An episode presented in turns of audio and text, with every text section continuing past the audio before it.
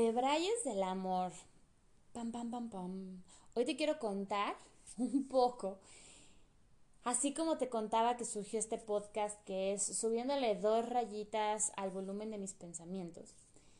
Quiero contarte un poquito de todo lo que en estas semanas ha venido pasando en la escucha de mi consultorio, en pláticas con amigos, en propios de Brayes personales. Y el tema es el amor y es que, sí o no, toda historia termina siendo una historia de amor. Y no, es que Ana Pausa haya puesto bien cursi, es que al final el amor es el resorte de nuestras relaciones y es el fundamento de nuestro desarrollo psíquico. Y después con el amor hacemos muchas cosas lindas o muchos enredos porque en esa búsqueda y en ese encuentro con el otro se generan un montón de interrogantes y hoy quiero platicarte algunas cuantas. De entrada, todo esto surge de una conversación que tuve con una amiga que me platicaba cómo estaba teniendo dificultades con su pareja por el tema del concepto que cada uno tenía del amor. Ellos no llevan mucho saliendo y me platicaba cómo ella se daba cuenta que había algunas situaciones que de pronto generaban como desacuerdo o ella observaba que su pareja a lo mejor estaba incómoda, igual y estaban haciendo algo como que no le encantaba, pero no le decía. Y terminaba complaciendo y terminaba diciéndole, no, pues como tú quieras, no, de eso ahorita no hay que hablar. Y todo truena un día que le dice como, oye, no es que por qué, ¿no? O sea, llevamos poquito de la relación. Debería de ser todo bonito, debería de estar todo bien padre. Y, y no, o sea, no está siendo así. ¿Y sabes qué era el no ser así? Que mi amiga empezaba a platicar con él, pues temas no malos, pero sí que generaban preguntas y a veces desacuerdos, ¿no? Como, oye, dime lo que piensas. Pues es que tú no querías ir acá, pero yo quiero ir para allá. Oye, es que yo no pienso así. Oye, ¿qué está pasando con esto? Preguntas que confrontaban a un diálogo y a un tema que yo te platicaba en otro episodio que son las conversaciones difíciles y que curiosamente él interpretaba como un pleito o como un indicador de, híjole, no, la relación ya no está siendo bonita. Y entonces ella y yo platicábamos de cómo nos ha afectado este rollo del mundo romántico, donde pareciera que el amor tiene que ser siempre rosa, muy lindo, eh, sin desacuerdo, para que sea para algunos un amor verdadero. Y ella me decía con mucho tono de frustración de que eso a ella la sacaba un chorro de onda y que no le gustaba, porque al final ella lo que buscaba era una relación genuina, una relación donde pudiera contar las cosas y que ella se estaba mostrando con todo, lo bueno, lo malo, lo vulnerable, bonita, con la cara recién levantada, de jeta por el trabajo, muy linda con lo otro, y buscaba lo mismo en su relación. Y me vino a la mente dos ideas. Una, platicaba con ella de lo importante que es explorar con el otro ¿Qué entiendes por amor? ¿Y cómo entiendes tú la pareja? Me venía a la mente y le contaba también cómo a, algunas veces me ha tocado a mí escuchar en consulta personas que me describen parejas que de primera vista parecen muy lindas.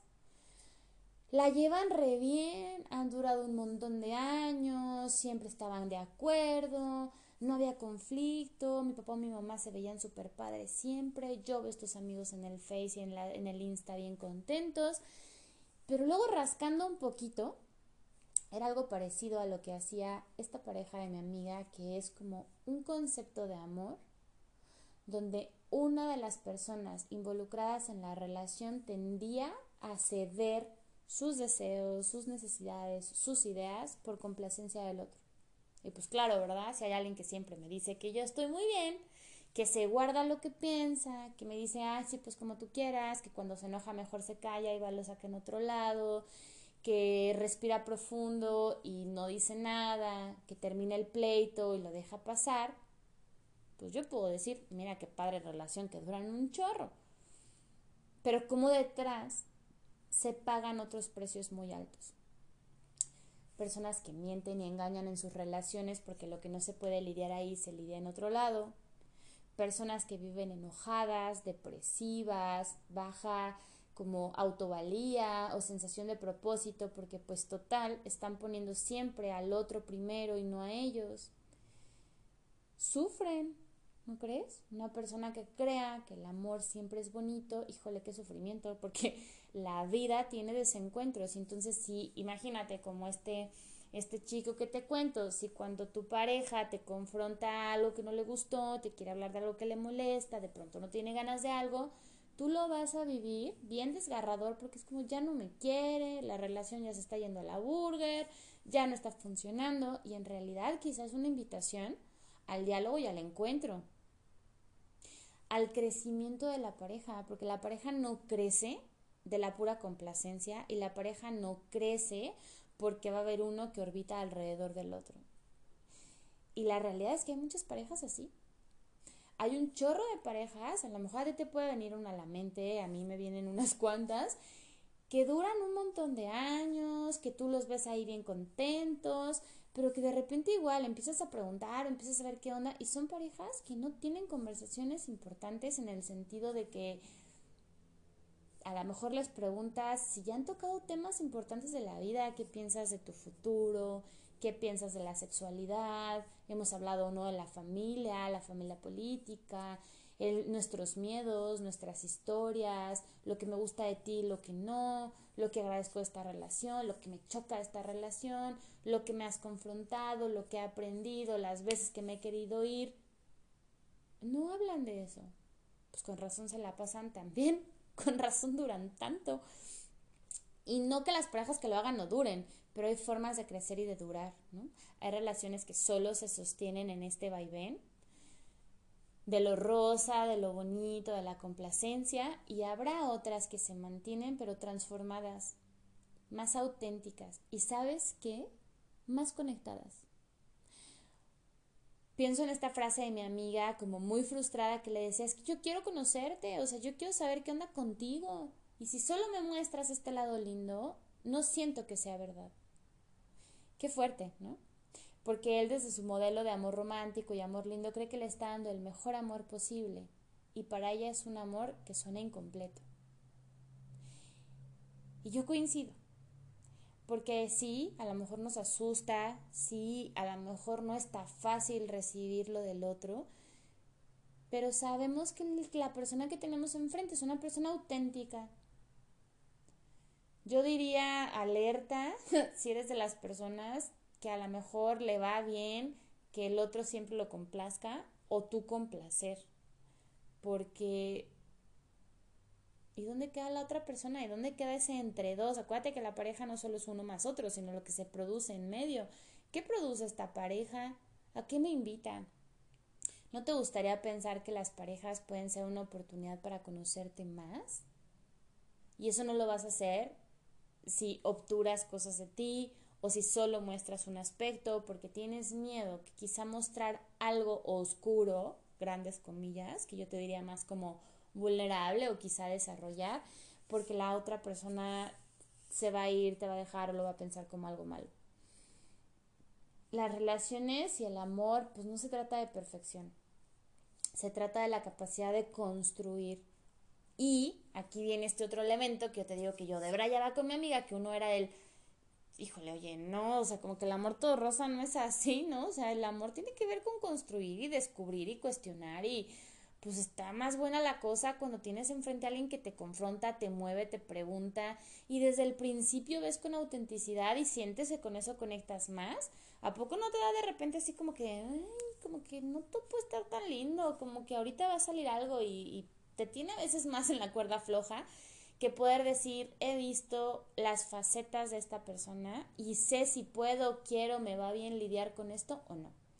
Y en ese sentido, la otra que yo pensaba y le decía a ella, y estoy bien convencida, y yo platicaba alguna vez con mis amigas que casi que era requisito para cuando salías con alguien, como preguntarle, oye, ¿y tú alguna vez has ido a terapia? O si no he ido a terapia, como el, ¿y tú alguna vez o en este tiempo, cuéntame, como ¿Qué has hecho para conocerte? ¿Cómo, cómo te piensas a ti mismo? Porque sí creo que las relaciones son mucho más exitosas cuando se construyen con dos personas que se han comprometido a sus propios procesos de sanación. Uno llega a las relaciones, la que sea, pero las de pareja siempre son como las más potenciadoras de esto, con su historia, sus conceptos de amor, su familia, sus miedos, sus cosas buenas, malas, terribles, preciosas. Y cuando tú has trabajado en ti mismo, se nota. Y lo que le ofreces a una pareja también se nota. No es lo mismo llegar a una relación donde le andas aventando tu rollo emocional al de enfrente, repites patrones violentos, agresivos, de desapego, de dependencia, te enojas y no entiendes muy bien por qué, tienes unos cambios emocionales y lo vas depositando en tu pareja.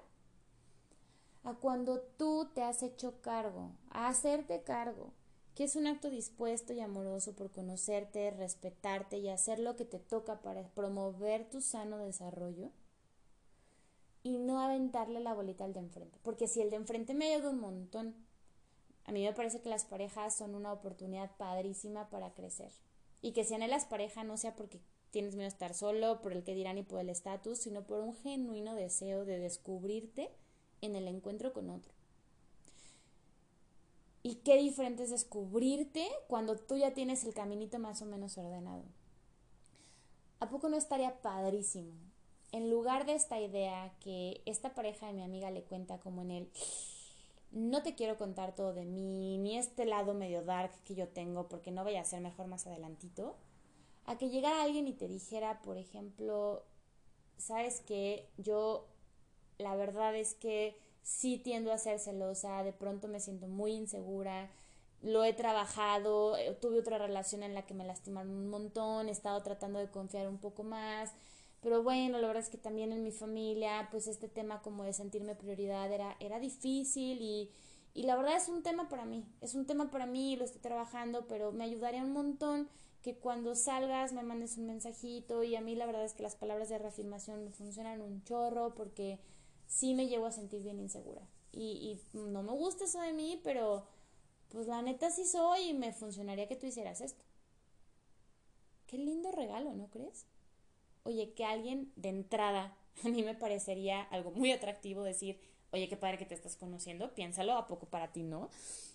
Y después decir como, gracias, gracias por compartirme, porque me estás invitando a yo saber cómo cuidarte, porque cuidándote a ti, cuido la relación.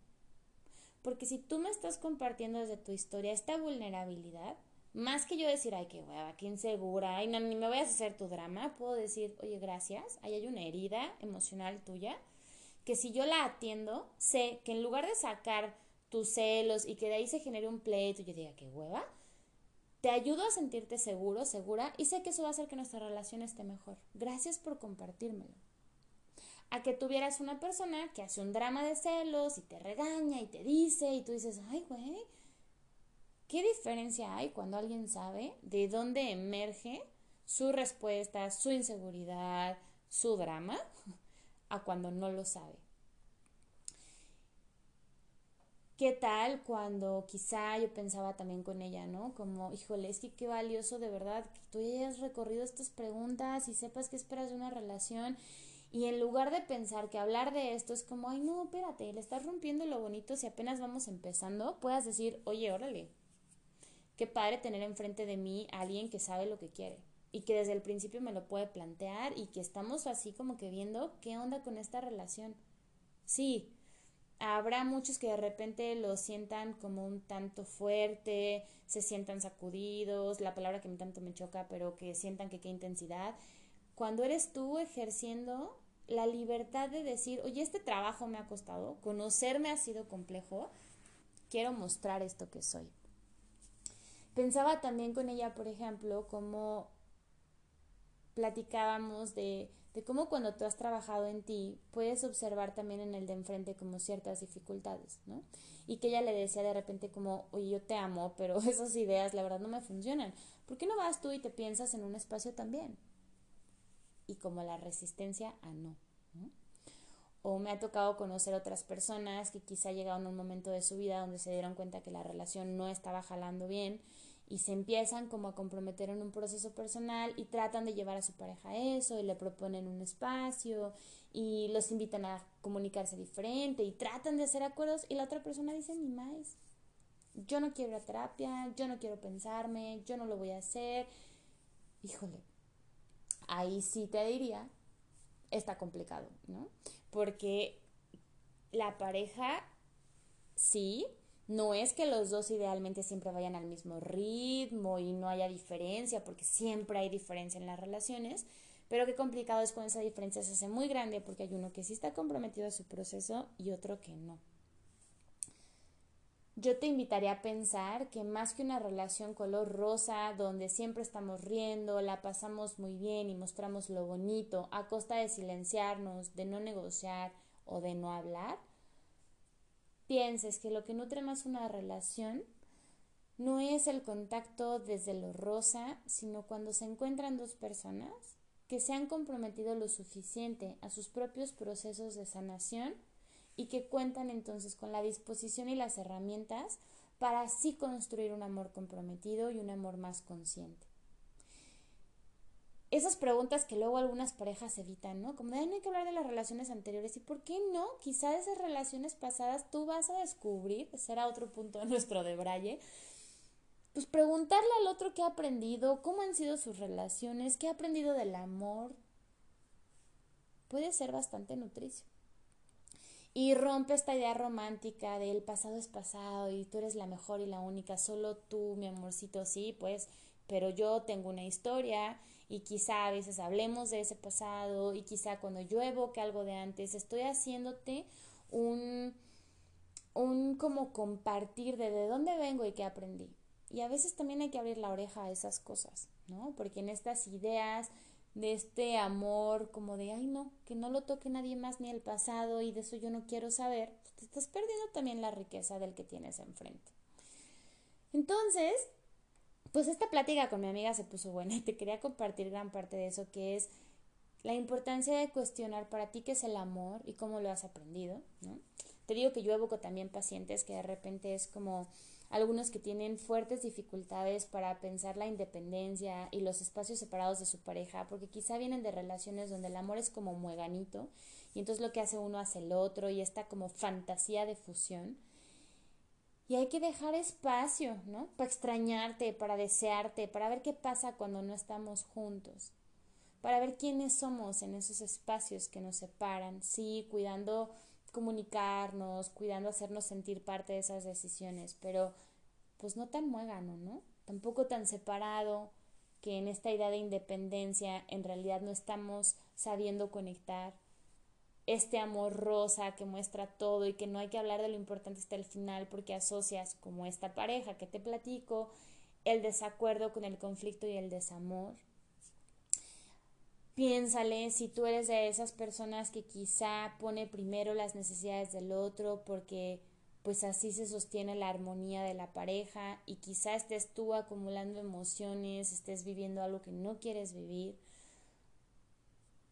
Porque la pareja madura no requiere perfección, sino que requiere condiciones suficientes, necesarias para que ambos corazones ambas identidades, ambas vulnerabilidades se puedan sentir seguras, demostrarse auténticas, demostrarse a veces rotas, demostrarse muchas veces empoderadas frente a ese otro que están eligiendo. Me parece que esa palabra, no sé a ti, pero a mí me funciona un montón porque es como, es una elección, ¿no? El amor lo eliges, eliges una persona y eliges sostener y cambiar y transformar y crecer como un acto de conciencia. No con el miedo de que se va a acabar, no con el miedo de que si no muestro no le va a gustar, no con el mejor lo que tú digas, mi amorcito, para evitar el conflicto. Quiero dejarte con algunas ideas, seguramente tú las vas a poder completar, dar la vuelta, cuestionar de lo que me parece es necesario e importante para que estas condiciones se den y más que fijarte si funcionan muy bien porque no se han peleado, porque tienen las fotos en Insta, porque llevan cinco meses, cinco años, diez, que muchas veces son trampas porque se evalúa la relación por encimita, por apariencia que en realidad no es fondo y te invitaría mejor como a pensar estas ideas que a mí me parece se encuentran en la base, en el corazón de las relaciones y que quizá te den más pista. La primera sería para mí la comunicación con tu pareja. y una comunicación que permita reconocer si son compatibles, si logran encontrar puntos de encuentro en lo que esperan para sus proyectos de vida, en los valores fundamentales, en la sexualidad, en la forma de entender el mundo. La comunicación, somos seres de lenguaje, estamos en lo que decimos, en cómo lo decimos y sí o sí es una herramienta esencial, vital, inevitable de las relaciones humanas. Una pareja que puede crecer es una pareja que se puede comunicar y que puede tener, como te platicaba en otro episodio, conversaciones difíciles y que puede entender que hablar del desacuerdo no tiene que ser ataque ni pleito y que comunicar es la base para ir como evaluando o puntuando la relación. Porque si tú te guardas todo lo que no te gusta y lo que no dices, vas a pagar un precio por eso. Vas a vivir en un engaño. O el día que salga va a ser como, ¿qué? ¿Pero a qué hora pasó toda esta situación si nosotros nos la llevábamos re bien? Pues era lo que parecía, pero es que no hablábamos de lo que pasaba. Apegadita así como al ladito de la comunicación, me parece que está el tema del respeto. Porque sí es cierto que a veces cuando empiezas a hablar de cosas que no te gustan, cuando empiezas como a contarle al otro desde tu emoción lo que te lastimó, lo que te molesta, lo que no marcha bien, necesitas sí o sí tener en mente que si la persona que está enfrente es una persona que tú quieres y que tú cuidas, la vas a respetar. Y el respeto es desde no violentar, en todas sus manifestaciones, física, verbal, emocional, económica, sexualmente, la forma en que le hablas a tu pareja, las palabras que utilizas, el poder como cuidar los espacios que comparten, el darle el lugar que tú crees que le corresponde o que te ha pedido que le otorgues, el atender y escuchar sus necesidades, el cuidar las personas en el sentido si tu pareja te cuenta que su familia es importante, su pareja es importante, atender también a eso. ¿Cómo hablas de esas personas? ¿Cómo te vinculas con esas personas? ¿Cómo le hablas a tu pareja? El respeto es una línea delgadita que de repente en los momentos emocionales se puede cruzar y ojo cuando se normaliza porque luego hay relaciones donde ya se cruza la rayita y como que te vas acostumbrando y pues como que ponte alerta porque pues de poquito en poquito se va perdiendo de vista y no te das cuenta quizá que ahí está habiendo algo del no respeto y que seguramente podrá afectar un montón el tema de la comunicación. El tercer elemento me parece a mí, o sea, te comunicas bien, te comunicas desde el respeto, esto que yo te decía de la disposición a tu propio proceso de sanación y de autoconocimiento. A mí sí me parece un elemento como esencial para la construcción de buenas relaciones que las personas involucradas, en lugar de andarle aventando la bolita al de enfrente, puedan hacerse cargo de sí mismas. Y hacerse cargo en el sentido de esta actitud dispuesta, amorosa, de conocerte, de reconocerte, de hacer las cosas como te decía que te tocan porque entonces te vas a poder mostrar desde un lugar mucho más claro, mucho más trabajado y sabiendo pedir además con claridad, porque luego ese también es un error que cometes un montón, ¿no? En la vida, que a veces esperas que el otro te lea la mente o tú desbordas tu emoción y tú a veces ni sabes ni de dónde viene, ni sabes cómo gestionarlo tú mismo y esperas que el otro lo haga por ti y metes un montón la pata. Y entonces sí, como decía mi amiga, que le decía al novio como, es que cuando me enojo luego tengo así como unas reacciones que no te las quiero mostrar. Y ella decía, pues a mí me da miedo porque mejor enséñamelas desde ahorita, ¿no? Y es como, sí, muéstrame desde ahorita quién eres. Y si tú reconoces que hay algo que te cuesta trabajo porque te guardas un chorro la emoción y luego explotas, híjole, ve te cargo. Trabájalo tú. Porque muchas veces también hay situaciones que rompen a la pareja, que sí, se vuelve un conflicto de pareja, pero porque son cosas que alguno de los dos miembros o los dos tienen de sus propias historias y las avientan contigo. Puede haber alguien que tenga una dificultad para vincularse y mostrarse vulnerable porque tuvo relaciones humillantes o relaciones de falta de cuidado en su historia y entonces ahora es frío, desapegado e inconsistente contigo. Híjole, por más que tú le eches un chorro de ganas, si la otra persona no se hace cargo de ese proceso, pues no puedes transformarlo. Si tu pareja viene de un proceso quizá familiar donde la violencia, los ciclos del te amo, te odio, te amo están presentes, por más que tú hagas un montón, si esa persona no lo trabaja, te vas a poder topar con pared. Cada quien viene de una historia y es nuestra chamba hacernos cargo para comprenderla. Y sí, no siempre la solucionas del todo, pero mínimo llegas a la relación diciendo, ya sé, ya sé, esto lo traigo yo, esto no es tuyo, en esto me puedes ayudar, en esto me toca a mí, esto me pone, esto me triguea, esto me calma. Y finalmente, eso va a ayudar a que te comuniques mejor, a que respetes y siempre tengas ahí la relación y el tema de la confianza y como las expresiones que tú puedas tener que refuercen como este tema para mí sería como de la elección, como yo te decía, ¿no? Elegir a tu pareja, no como esta idea romántica que me contaba mi amiga, que le decían de, pues este amor que se tiene que mantener y que es bonito y que como que no se mueve, ¿no? Y el amor es transformación y es elección. Tú te vas transformando, vamos cambiando, las cosas no son estáticas, el que eras cuando se conocieron los que son ahora cambia, pero tú eliges seguir ahí.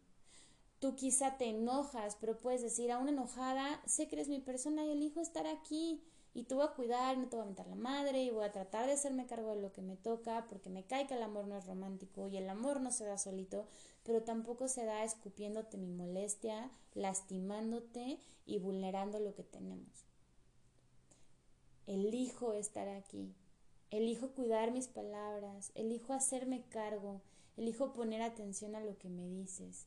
Ese sí es un amor que se perfecciona, pero no que es perfecto. Ese me parece que sí es un amor que te invita y no un amor que te complace y te vende esta versión linda a ver cuándo sale lo otro.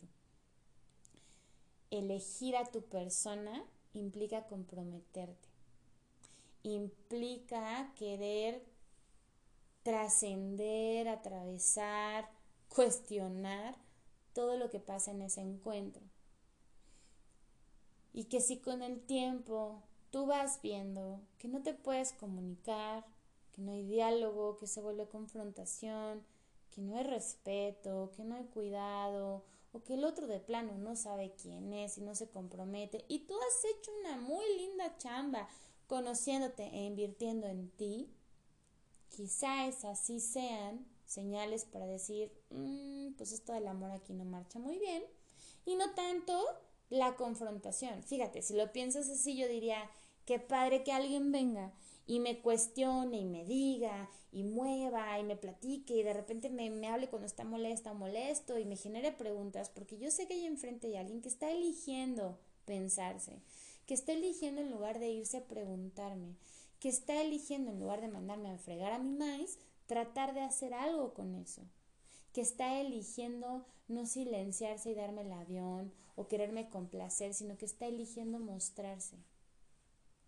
Y a poco si no lo piensas así, no suena más, más atractivo, en el sentido de más atrayente para construir, que una relación donde esas cosas se eviten o no se manifiesten.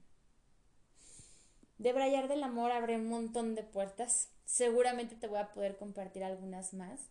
Pero el día de hoy quería dejarte con eso.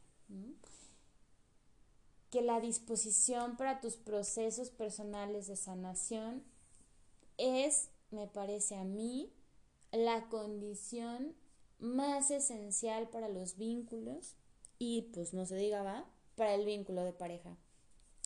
Y que antes de andar buscando en las revistas, en los blogs y en no sé dónde más los tips para las relaciones, estés buscando en ti y estés entendiendo tú cómo amas, desde dónde amas y cómo lo entiendes. Y que entonces vas a poder afinar un poco más tu radar en la búsqueda y cuando estés enfrente de alguien podrás construir amores más auténticos, más maduros y más interesantes. Yo soy Ana Pau Castillo y te dejo con estas reflexiones y nos vemos en otro episodio para seguir debrayando de este tema del amor y de muchos otros.